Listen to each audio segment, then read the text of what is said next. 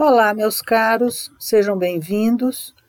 Estamos aqui para anunciar que amanhã, dia 1 de outubro, às 18h05 da tarde, teremos uma lua cheia no signo de Ares. Provavelmente vai ser um espetáculo muito bonito, porque nós vamos ter o Sol se pondo no horizonte oeste em Libra e ela nascendo no horizonte leste em Ares. Uma beleza, porque as luas de Ares costumam ser bem fortes, né? E se tivermos um céu aberto, vai ser realmente um espetáculo.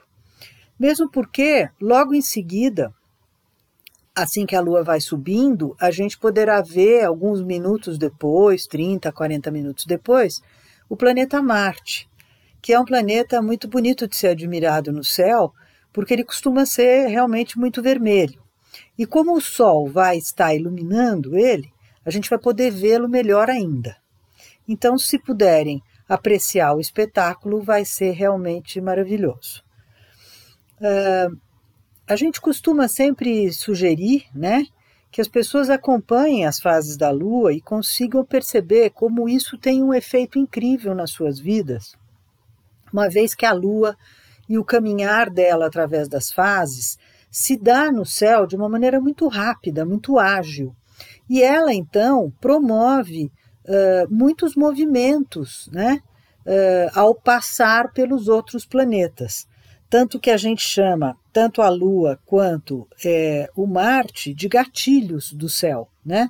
Porque justamente é, são eles que se movimentam com uma força extraordinária no céu a ponto de fazer com que os outros planetas do nosso mapa se, uh, se uh, animem. Né? Então, uh, a fase da lua cheia, por exemplo, é muito legal para a gente perceber se os nossos projetos começados 15 dias antes, em que pé que eles estão, né?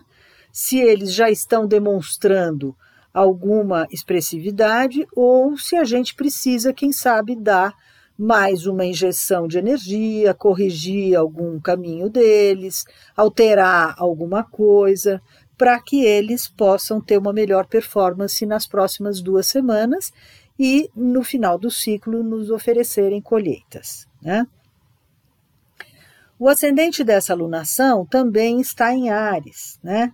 Então, isso é muito bacana, porque, uh, enfim, justamente a Lua vai estar iluminando é, o ascendente da lunação é, e, e, evidenciando, inclusive, os relacionamentos, evidenciando a necessidade que a gente tem de fazer negociações, de articular com os nossos parceiros, com os nossos, uh, com as nossas relações mais próximas, mais íntimas uh, e com os nossos pares, né?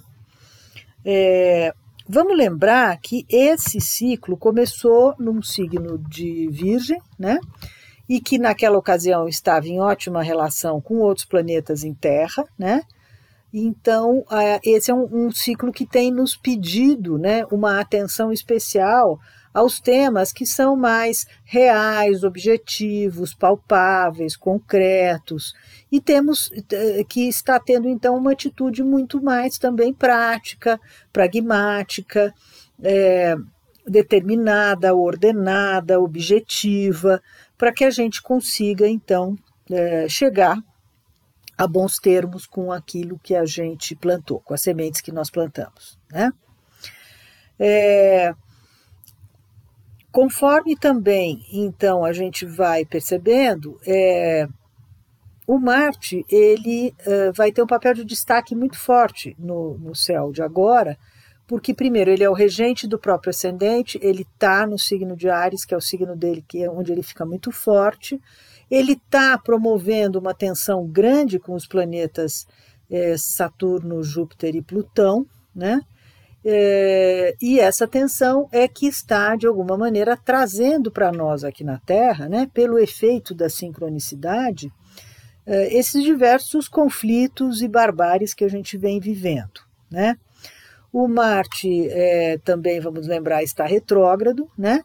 Então, o que ele vem, na verdade, pedindo é que a gente repense, reveja, uh, retome, uh, caminhos, projetos, atitudes e que a gente repense uma série de coisas que uh, estamos vivendo, né? E que carecem da gente prestar maior atenção, principalmente no nível coletivo, né? Então, o Marte também, é, por ele estar tá andando para trás, ele está, digamos assim, um pouco fora de sintonia, né?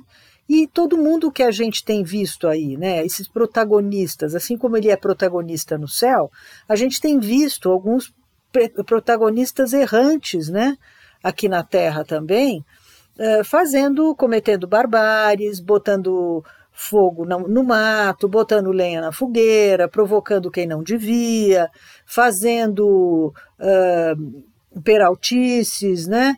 E provocando, eh, enfim, leões com vara curta. Então, é importante que a gente preste atenção nesses personagens, uh, porque a gente não vai vê-los por muito tempo por aí, uma vez que eles têm feito um papel um pouco até do espírito de porco, né?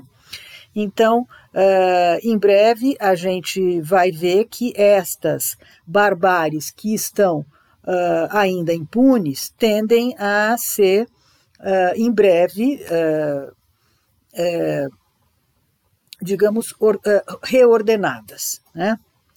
E os seus responsáveis punidos, alijados, achincalhados, é, enfim, colocados nos seus devidos lugares. Né?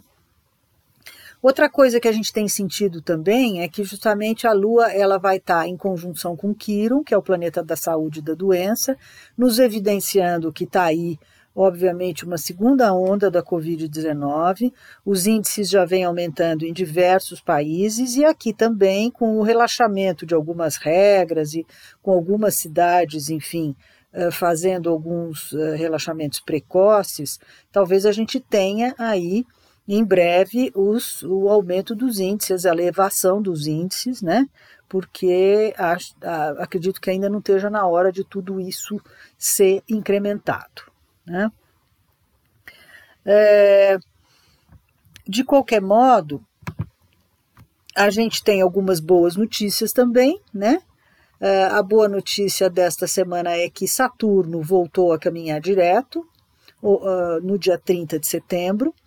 Isso é muito bacana para que as coisas comecem vagarosamente a encontrar o seu lugar, né? Eu venho chamando o, o, Saturno de um planeta de justiça divina, né? Uma vez que ele rege a lei do karma e que uh, Júpiter fica com a justiça dos homens, né? Com as leis, uh, que, que vigoram, enfim, na Terra, e o Saturno fica com as leis que vigoram no céu, né? Com as regras de ouro, com as coisas, então, que são realmente uh, mais inegociáveis, como eu chamo, né? E o fato do, do, Júpiter já começou a andar há algumas duas semanas, e agora o Saturno, né? Caminhando direto. Então, de certa maneira, agora vi, é, a coisa vira ao contrário, são eles que de alguma maneira vão provocar uh, o Marte, né? E ainda teremos na semana que vem, no dia 5, o, a retomada também do movimento direto de Plutão.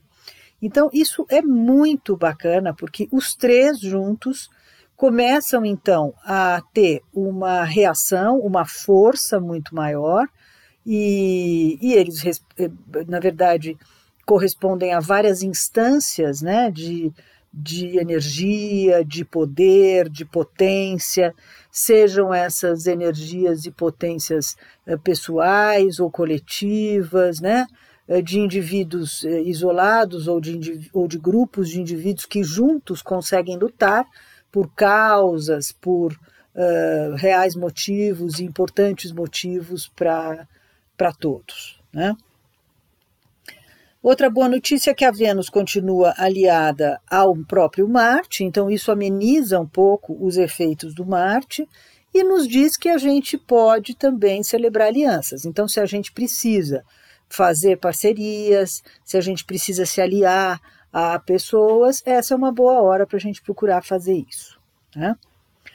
O Mercúrio está caminhando no início de Escorpião, é, deve se chocar com Urano no início da próxima semana, ali pelos dias 5, 6, isso pode trazer é, um pouco de aceleração, de um modo geral, para o ritmo, para o trânsito, é, para as coisas em geral.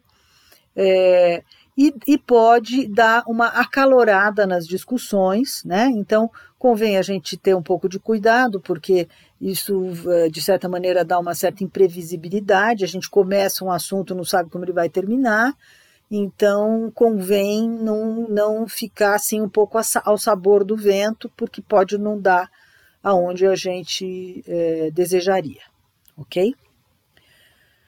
No dia 2, em especial, a Lua vai estar aliada a Marte, né? Então a gente deve tomar um cuidado dobrado, porque os dois gatilhos, como a gente chama, né? A gente chama a Lua e Marte de gatilhos do céu, porque justamente eles têm um movimento muito rápido. E os dois gatilhos juntos, logicamente, promovem muito mais movimento. E como eles vão estar peitando o trio de eh, poderosos, Júpiter, Saturno e Plutão, a gente deve esperar que nem tudo uh, seja muito calmo, nem tranquilo e nem muito fácil. Tá? Da, já no fim de semana ela se muda para Touro e aí sim acentua essa oposição de Mercúrio com Urano. Então, teremos novidades, surpresas, imprevistos. E uh, Marte-Urano é alguma coisa que incide bastante sobre o trânsito, sobre incidentes, né? acidentes, repentinidades, uh, surpresas. Então, vamos fazer as coisas com bastante calma, paciência, atenção e tudo, ok? Uh, no começo da semana, é, a Lua se muda para Gêmeos, né? E apesar dela ficar um pouco agitadinha, principalmente ali no dia 6, é, com a Vênus, ela fica um pouquinho é, uh, em tensão com a Vênus, ao mesmo tempo se alia com o Sol. E esse é um momento muito bacana da Lua, a gente até chama essa Lua de disseminadora, porque ela tem uma capacidade de propagar, de difundir, de espalhar. Então, é um bom dia para a gente fazer lançamentos, vernissagens, divulgação, qualquer tema ligado à comunicação e também temas ligados à educação, cultura e artes. Né? Todos esses temas estão muito favorecidos nessa lua específica do dia 6. Netuno está é, tá um pouco em tensão com os nodos, está um pouco não, está em tensão com os, com os nodos lunares, e isso traz um pouco de uh, turva um pouco a nossa visão, não sabemos muito bem para onde as coisas estão indo, mas em compensação ele está aliado a Júpiter. Então isso pode ser alguma coisa muito boa, né? Porque esses dois planetas juntos eles conferem fé, esperança e proteção espiritual. Então, a gente não deve perder uh, nenhuma dessas três uh, uh, condições, porque, enfim, de alguma maneira estão nos conduzindo para o melhor, ok? Então, aí estão as previsões da semana. Não deixem de ler as tendências para o seu signo solar e para o seu signo ascendente, que estão publicadas no texto referente a essa lua cheia em Ares no meu site www.sicabueno.com.br. Então, um abração para todos, uma boa lua cheia e uma boa semana. Tchau.